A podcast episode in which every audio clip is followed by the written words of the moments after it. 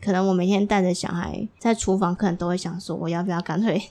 拿菜刀把自己手腕就是就压力很大。那对时候，可嗯是小朋友，因为他虽然不太会讲话，可是他看到妈妈哭，其实他也会跟着哭。我最后还是会觉得说，嗯，不行，我还有这个小孩，因为他有他，所以我要继续走下去。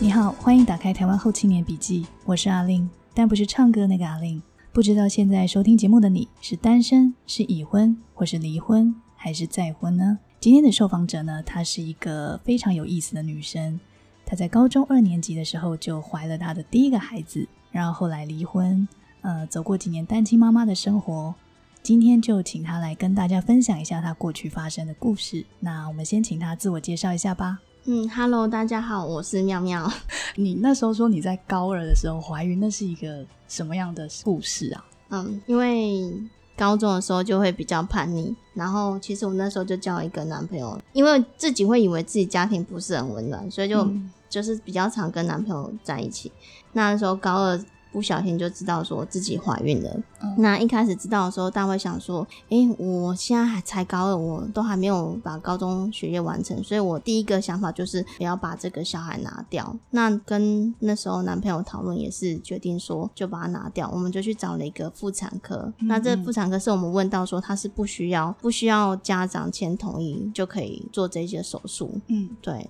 那我那时候其实做当下做完，然后从麻就是麻醉醒来，其实我在手术台上，我是眼泪是不由自主的流下来。嗯，对，因为我会觉得说，哦原来我要毁掉一个生命是这么的容易。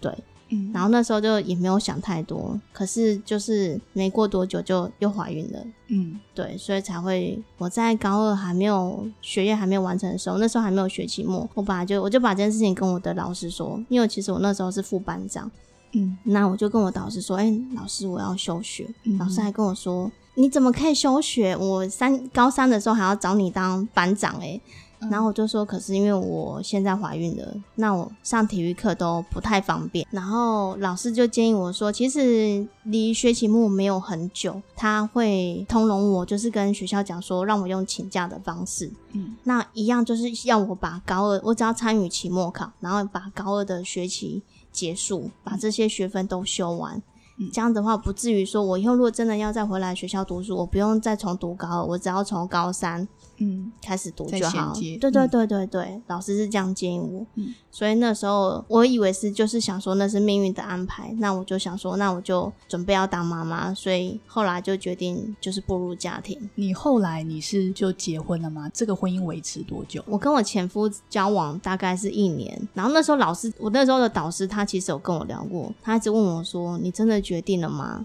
就是你确定你要做这个决定吗？”对，因为他觉得，嗯，你跟这个男生，你真的很了解他了吗？那我那时候自以为自己已经很了解这个男生，所以我就觉得，我就跟老师说，老师没问题啊，就是我都已经想清楚了。我记得我小孩生的那那呃满月的那一天，嗯是刚好他入伍的第一天。所以你的前夫他是那时候是几岁啊？他大我一岁，高二是十七，我是到生小孩，因为怀胎十月嘛，所以我是到生小孩那个时候才有满十八。我从小可能就是都太自负的人， 对我就是可能都比较自以为是，就是我自以为我自己可以承担，嗯，应该是这样想。但是我我不喜欢去麻烦别人，可是很多事情我觉得我可以自己承担，我就会接下来做。嗯哼所以那时候他去当兵，那他因为他没有读什么书，他没有什么学历，所以他那时候还是当两年的兵，嗯然后还抽到外岛。嗯，以前在外岛当兵，可能两三个月才见一次，嗯所以感情上其实就是有点像小别胜新欢，嗯，会并没比较有好什么太大的问题。嗯那交往的时候都是一直一起出去吃吃喝喝，所以也不觉得说这个人有什么问题。嗯，对。然后等到他真的退伍回来，因为之前没有宴客嘛，等到退伍回来我们才宴客，请客完可能不到半年吧，嗯我们就离婚了。就是其实我觉得家庭生活，尤其是婚姻家庭生活，其实是蛮现实的一块。嗯嗯，以前因为他当兵，所以他没有收入，或是他收入很少，你都会觉得那是理所当然。对，嗯但是我前夫他们家庭的背景情，她有四个姐姐，对那四个姐姐其实都嫁的不远，都离家里很近，常常会回家。那四个姐姐都知道说，她妈妈特别疼她弟弟。就很多事情可能都没有让她弟弟做，或是没有让她弟弟承担，就是我的前夫。但是她姐姐遇到我，嗯就是碰到我，我去她家，她姐姐给我的观念就是女生一定要靠自己，嗯，对，然后嗯，你要你要一定要自己身上一定要留钱，然后自己一定要有赚钱的能力。你说他姐姐这样教你，对对对，哦，还有他们家比较特别，他们家是做半桌的，就是嗯外汇。你是说家境还算嗯，OK？他们家境其实还不错，蛮好的。嗯哼对，然后反正只要是有半桌，或是他姐姐他们自己有，以前还没有清洁公司，不流行清洁公司，他们就自己印名片，然后就是帮人家做居家打扫。嗯对，除了做半桌外汇以外，然后也会做这个打扫，嗯然后只要这两个哪边有工作，我就去哪边做。嗯，对，哦，你等于说有帮他们家里的事业这样子，没有就等于是说他们付我薪水，他们没有哦给我另外的生活费，但是我就是靠这个赚我的钱。那小孩那个时候是就是小小孩那时候还小嘛，那因为我我先生也不在身边啊，所以对那时候我只要出去工作，我小孩就会带去给我妈妈顾，我自己娘家的妈妈，她会帮我顾小孩。嗯对那这样的生活持续到什么阶段的时候，你们觉得说不 OK 了，就就走不是下去？其实一直到他还没有退伍，我觉得生活都还过得去。就对是他反而我前夫不在我身边，我都可以咬牙刻苦，你就脑袋就会只想说没关系，等他回来就好了。你自己这样照顾小孩，你也觉得 OK？，对，我觉得很 OK。嗯 对，只是说有时候可能就是那些姐姐们，她们会给你压力，她们是希望你可以靠自己，不要靠别人。嗯哼对，因为我我前夫就是那种从小到大都会没有钱就会想要伸手跟妈妈要钱的那种小孩。嗯，那他们不希望我变得跟他弟弟一样，就变所成以两两只手在那间，对，， 还有一个所以小孩，对，因为我觉得我要听他们的话，我才有，因为你嗯知道有点寄人篱下嘛，嗯嗯你才不会有一些等下被人家酸言酸语啊。对，嗯嗯然后就一直等到他退伍回来，然后宴客，真的一起生活之后，我发现其实我们两个价值观是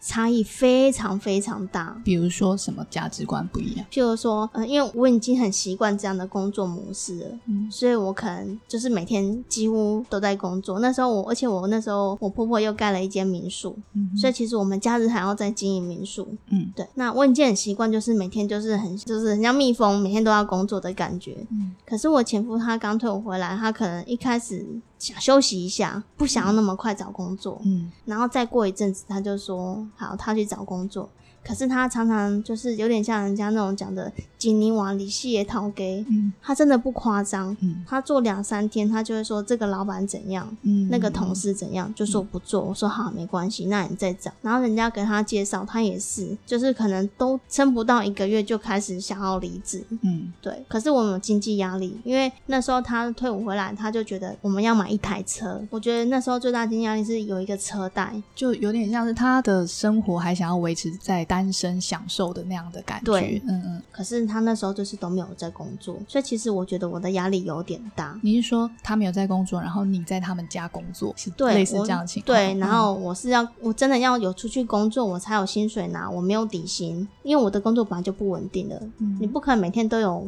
半桌可以做，你不可能每天都有打扫可以做。嗯嗯，对，所以我后来那时候早上我又去多兼了一个工作，是送羊奶。嗯嗯对，就是想说，如果可以的话，就是多一点收入，嗯这样我比较会没有不会说那么没有安全感。嗯嗯因为我知道我先生他的要等到他做满一个月领薪水回来，可能会有点困难。嗯嗯。那后来是那时候是他提的还是你提的？就是离婚这件事情。我觉得离婚这件事情最后是我提的，对，嗯因为我们发生了一些事情，是我觉得我不得不离开他。嗯对我一直在他家这样工作，其实我久了，老实说，你常常回家看到一个男人，他每天都坐在电脑桌前面，嗯然后旁边都放着啤酒罐跟槟榔，然后烟灰缸都是一堆烟蒂、槟榔渣。嗯，对我觉得那种心会有点就是无力，然后会觉得说。嗯我这么努力，哎，结果我的另一半是这样的人。一开始我也想说，就是试着去体谅他，他才刚退伍。嗯可是到后来，我发现时间久，好像不是这么一回事。就是嗯他好像就是不想要出去工作，嗯对，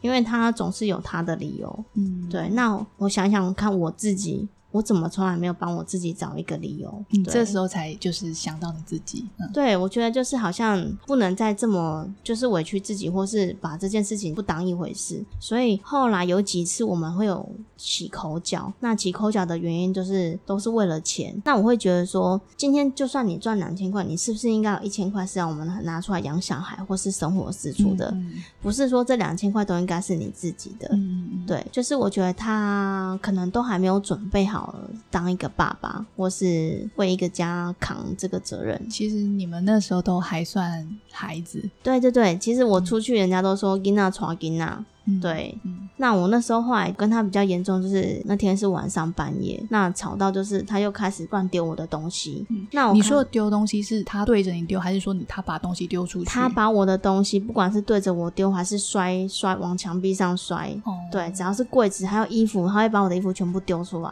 那那一次我就真的不高兴了，嗯，因为我觉得我已经忍一段时间了。你会害怕吗？那个时候，那时候我一点都不害怕，对我就会大骂他说：“你凭什么乱丢我东西嗯？”对，嗯哼那以前我真的比较傻，就是可能他丢，我就只会站在旁边哭的那一种。嗯可是我跟他对立的结果就是，我跟他吵的时候，然后他可能动手推我，我也动手回回手推他，嗯所以最后他在嗯那时候我们两个在就是有点互相打来打乱打的时候，嗯他有打用拳头打到我的额头，对，嗯然后那时候淤青，然后有去医院挂急诊。嗯，对，那那时候是第一次我被他就是真的比较严重的打，之前可能只是推啊骂啊什么，其实我都没有太在意。你这时候才意识到这可能是所谓的家暴，对我那时候才发现，原来可能我在他心里其实不是那么重要，我自己会这样觉得。嗯然后那时候开始就有一点忧郁，可能我每天带着小孩在厨房，可能都会想说，我要不要干脆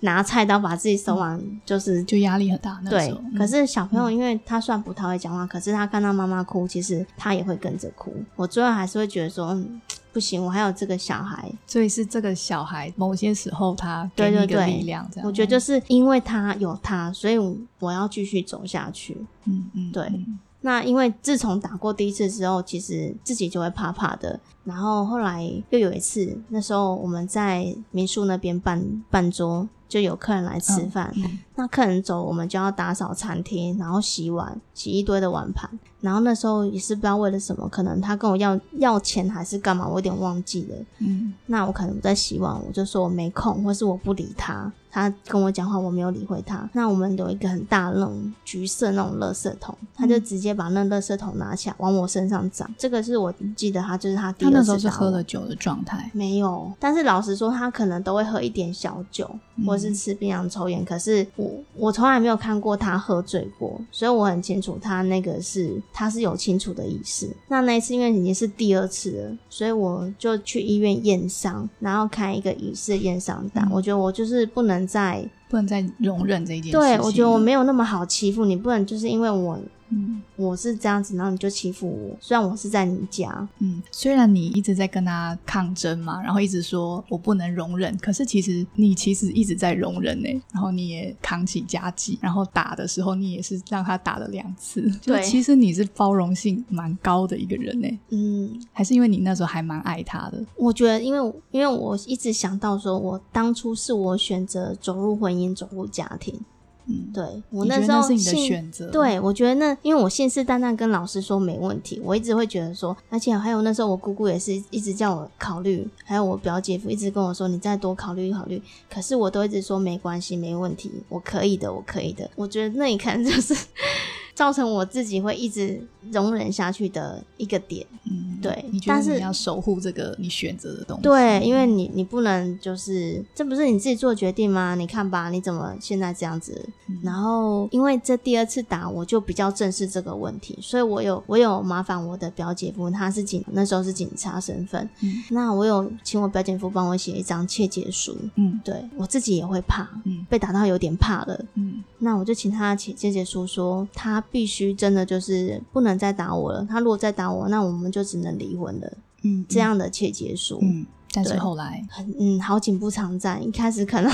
可能好个一阵子，后来第三次我觉得是最可怕的。嗯第三次，因为我前面也提到，其实我那时候身兼多职，又送羊奶，然后又去打扫，又做外汇，其实我真的觉得很累，所以我后来其实我有找一个比较轻松一点，我自己觉得比较轻松一点的工作，嗯嗯那是游艺场，就是有点像八大，嗯，可是我找的班是早班，而且那家店非常小，就是相对比较单纯。嗯对，那早上其实也也不太有什么客人，那我就是把环境维护好之类的。嗯那有一天可能老嗯、店长说要我们要去别家店观摩，嗯那那天我可能晚一点回家，可能也不是说很晚哦，是七八点而已哦。本来可能是五点下班，嗯那我可能七八点才回到家。我一回到家看到我，他就拿开始要追着我打，手上有拿东西吗？没有，呃，他后来有拿一个棍子，嗯对对，他拿着棍子追着我打，是从家里跑到我从家里跑到外面。嗯对，那这个过程当中就是有拉扯啊，然后有用棍子打我什么之类的。嗯反正我是跑到，我真的不夸张，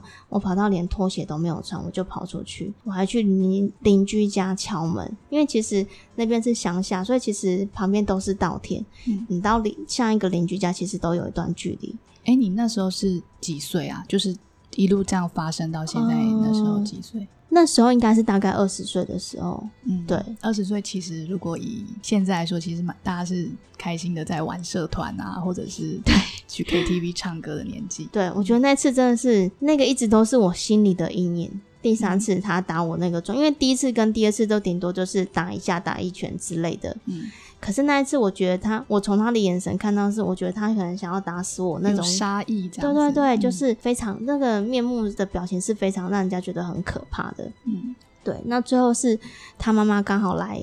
来我们这边，然后看到他追着我打，所以他妈妈要拉着拉住他，不要让他一直打我。对，我很好奇，在这你们婚姻关系中，她呃，你的前婆婆，也嗯就是她妈妈，那时候扮演的角色，还有她的立场是什么？她怎么去处理你们每一次吵架的那些事情，或者是她有什么看法？这样，我觉得他们老一辈的想法都是劝和不劝离，嗯，对，所以他们都会觉得说，因为那是他们的小孩，所以其实他们有时候会觉得是不是我做了什么惹到他们的小孩，他们小孩才会变这样。即使是有动手的部分，他们也是这样认为，是不是？就是他会帮他找理由，他后来找的理由是说啊，他可能之前在外岛当兵的时候卡到音。嗯那我们离婚之后，我有听他姐姐说，他有去看医生，医生说他是躁郁症。的确，可能每个行为背后都一定有一个原因啦。不过暴力就是不对的，对啊、嗯那最后一次，这一次，因为他已经违反了窃结书的一些，对，因为他合约违嘛反这个窃结书，所以我我没有要再回头的意思。对，那他其实他也没有求我回头。然后后来你们就离婚了。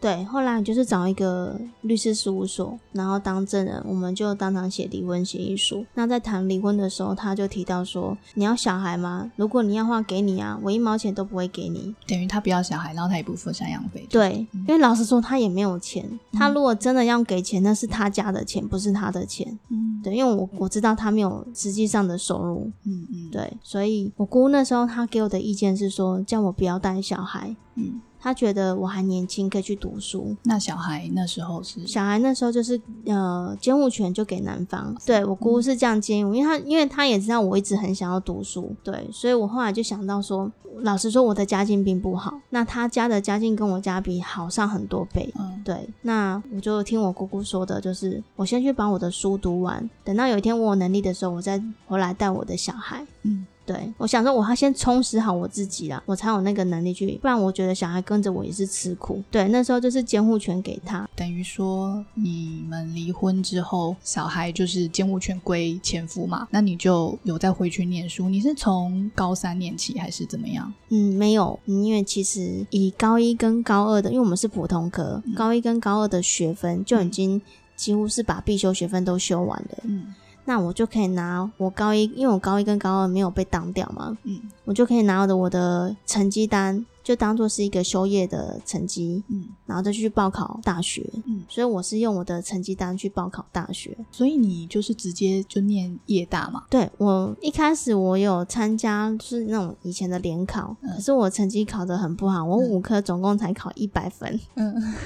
因为会倒扣，我都乱猜。那时候念书这件事情对你来说是什么？你是自己非常的想要一个学历吗？我觉得我其实我曾经试着出去找工作，嗯就是我那时候有小孩的时候，可是我只是要去应征一个，你知道房屋代销吗？可是我不知道是不是因为我的学历是写肄业，嗯，所以其实我发现其实不好找工作，因为你可能就没有到一定的水准。嗯所以我那时候会很想要读书，是我想要充实我自己。我觉得你要，你只有先把你自己的身份地位，就是你的能力抬高之后，你才有更多的选择。嗯我那时候的想法是这样，所以我觉得我一定要再回去读大学。所以其实这个读大学的想法是在你在结婚那一段时间，你开始找工作，然后有一点点的挫折的时候，你开始有了这个想法。之后如果有机会，你想要升学，对这样。后来你是去念书，那念书的时候，你跟你你的女儿那时候是怎么去那个嗯，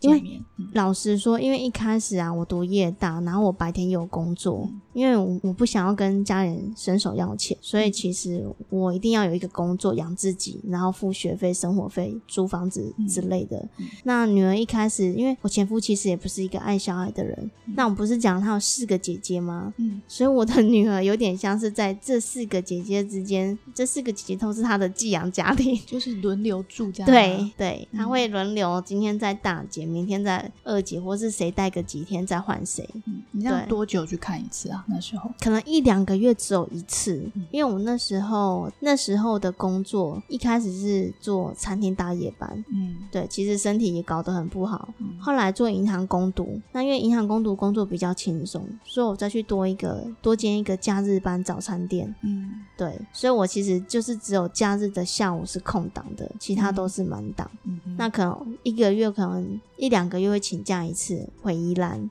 就回我家，或是说，哎、刚好我小孩有上来台北，我就跟他约时间碰面。你在这段时间，因为其实你监护权是归前夫嘛，对小孩曾经有因为这件事情跟你抱怨嘛？他那时候还蛮小的嘛。对，那时候我们分开的时候他是两岁多，嗯，对，然后嗯，每次见面就很像那个十八相送嗯。他，我最嗯最记得他常常都会说：“妈咪，一次就好。”他很想留在我身边过夜，一次就好。嗯然后你你就会想到你自己的小孩，然后在那边就是哭成那个样子，就是自己其实也会真的觉得很不忍心。对，因为我想，其实每个妈妈都很希望自己是可以照顾小孩的。对，那个时候在争监护权的时候啊，你有挣扎过说要不要自己来带小孩？有有。其实那时候我曾经有就是骑着摩托车，然后去呃去市区那边找房子。我在想说，我可不可以在外面租房子住？就是我也不要回娘家。我那时候曾经想过，我要在外面就是可能自己租房子住。然后你也没有想要离婚，就是对先以分居的状态。对，我其实我那时候有想过，可是我后来才发现，原来我身上的钱根本就不够租房子，因为租房子押金要两两个月，那一个月可能六千块，那你等于就至少要一万二，你还要付当月的租金六千，那六三十八一万八，那我的户头其实没什么钱，那我要怎么样去养一个小孩？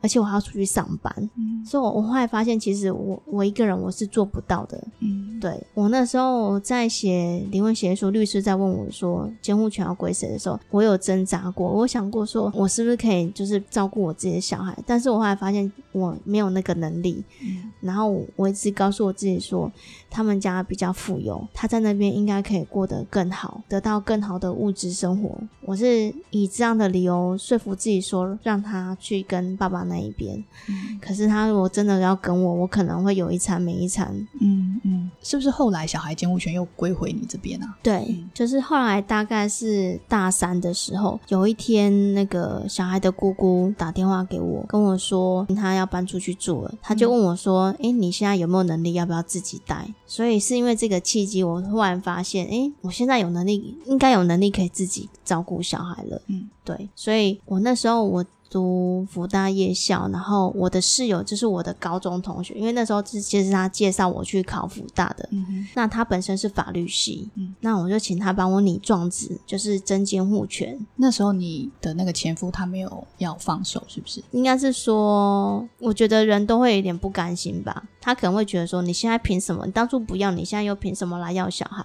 所以一开始本来有问他，但是他就会有这种质疑出来。嗯那我说没关系，那我们就就走公权力嘛。嗯，对，因为我觉得我有有自信的，我觉得我有自信可以养我自己的小孩了。嗯，后来就是有成功嘛，这个官司，对，后来因为其实监护权在改判啊，其实有点麻烦，他还必须要经过社工，对，社工会去两边去看环境，然后去跟家里的家族就成员谈讨论，然后嗯可能了解去做评分，说哪边比较适合这个小孩。那因为我不是说我有一个表姐夫他是警察，所以其实我那时候是以那边为他未来可能要居住的地点，我就不是以我家，嗯因为我家环境不太好，所以后来就很就很顺利，因为我还要提供我的收入证明嘛。嗯，那因为那时候我也蛮常加班的，你那时候都就做很多工作嘛，我那时候已经在一家模具工厂上班，嗯那我是做会计助理，嗯所以我那时候呃假日我都常加班，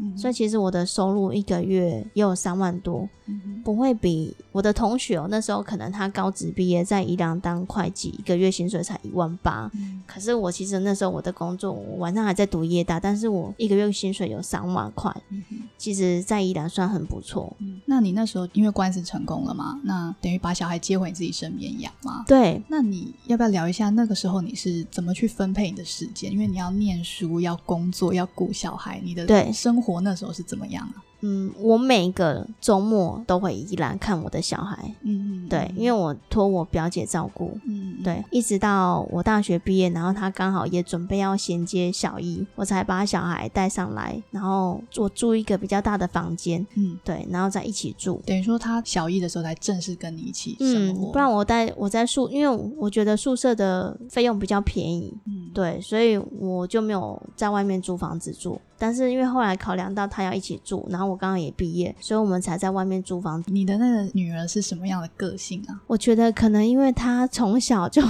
就在到处流浪，所以我觉得他是一个很稳重的小孩，然后嗯想法也比较成熟，你觉得跟你像吗？跟我像吗？但是其实我觉得他没有我活泼、欸，嗯我觉得我的个性还比较活泼，他给我的感觉就是比较稳，比较不会像我就是常常露牙齿笑的那的这样，子。对对对，嗯那时候就是夜大毕业之后，其实我还是在同一家公司上班。可是我刚刚前面讲，其实我很常加班，嗯所以我原则上可能早八晚八都在上班。嗯那我就帮他在我们租房子附近找一个安亲班，然后我租也都是租离学校很近的。嗯，就走路就会到的。那他下课之后去安亲班，那我可能加班到八点八点多，我再去接他下课，或是他自己直接下课走路回家。嗯因为我是一个没有钱就很没有安全感的人，所以我那时候其实一个月，嗯，大概三万多，然后小朋友的安亲班费大概是五千左右，然后租房子大概也花一个月，可能平均大概五千块。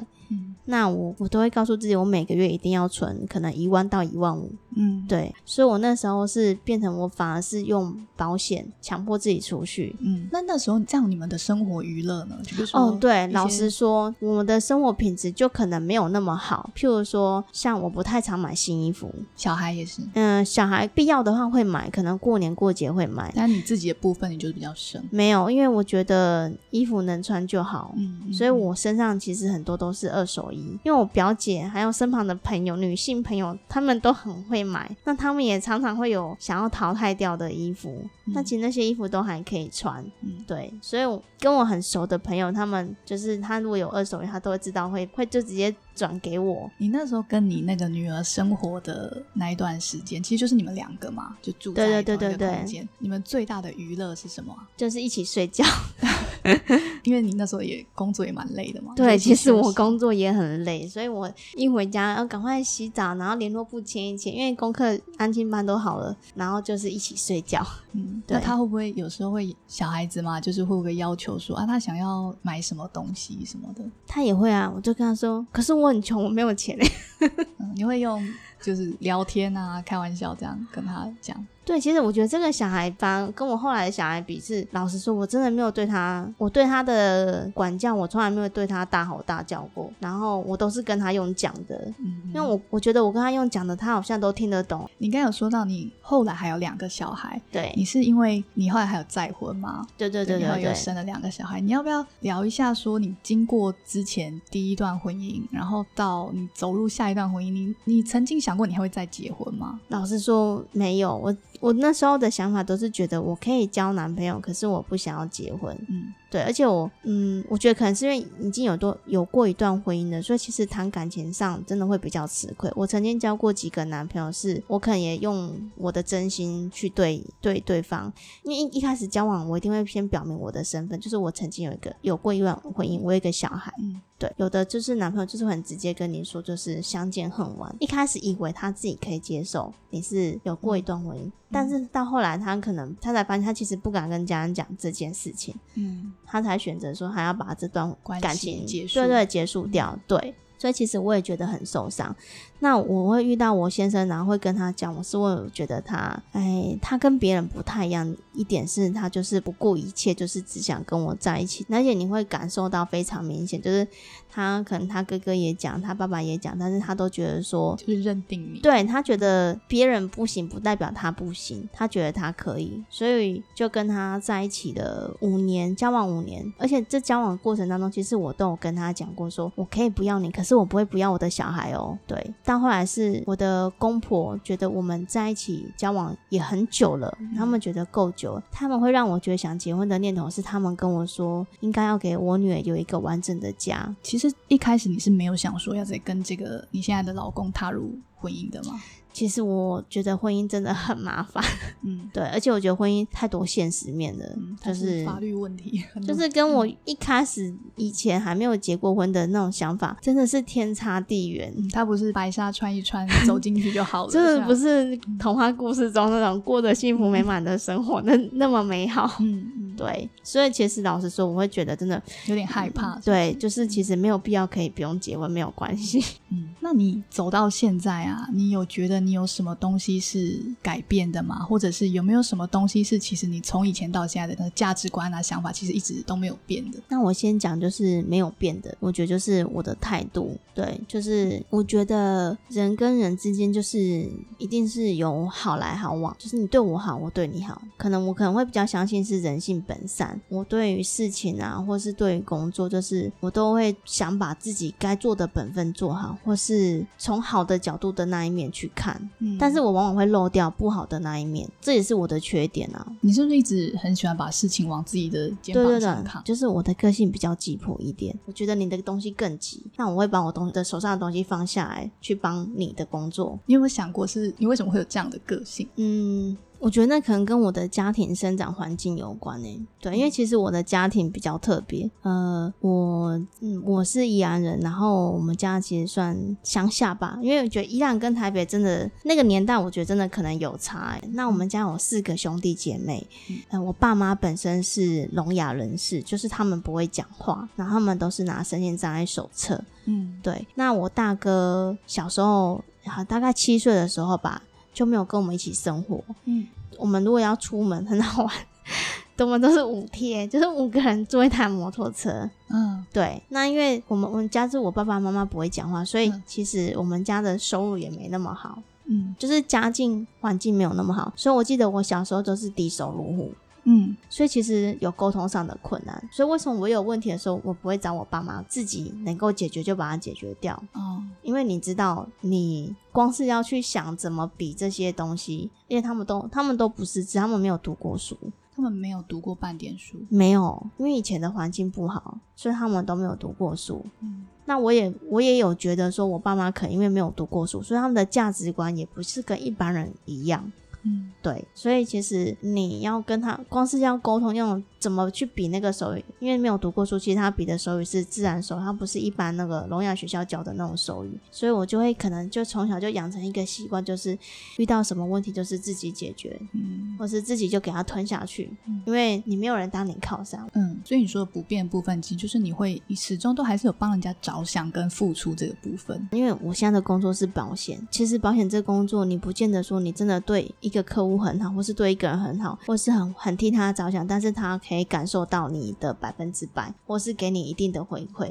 就算我花了很多时间在他身上，或是给他建议，他没有买单，其实我都觉得无所谓，起码我对得起自己，起码我晚上睡觉的时候我不会睡不着。嗯，对我可能就是那种做一点亏心事，我可能就会一直想说，哎，我是哪里做的不好，或是我讲这句话有没有伤到， 就是会觉得说自己是哪一步做错，我可能晚上就睡不好。嗯对，所以我的秉持我的原则就是我，我不要做对不起别人的事情。嗯，对。那有什么是你改变的东西吗？好，我觉得改变比较大一点，就是因为从以前乡下很单纯的一个小女生，然后到现在就是做从事这种业务的工作，我觉得改变很多是观念。不是有一句话叫做“选择比努力来的重要”吗？嗯，对我真的觉得很很有感觉，就是可能你当初的选择的那一步走错，其实你可能会漏失掉更好的机会。那你到后来你要爬到一样的位置，你可能要付出更多的努力。那如果时间可以重来一次的话，你会不会后悔你当初的选择啊？嗯，我觉得针对生小孩这件事情，其实我并不会后悔，对，因为毕竟那是我当时候的选择。如果其实我当时候没有做这样的选择，我可能也不会有现在的我。嗯对，如果那时候我没有做这一步，我可能人生会不一样，但是可能就没有那么精彩。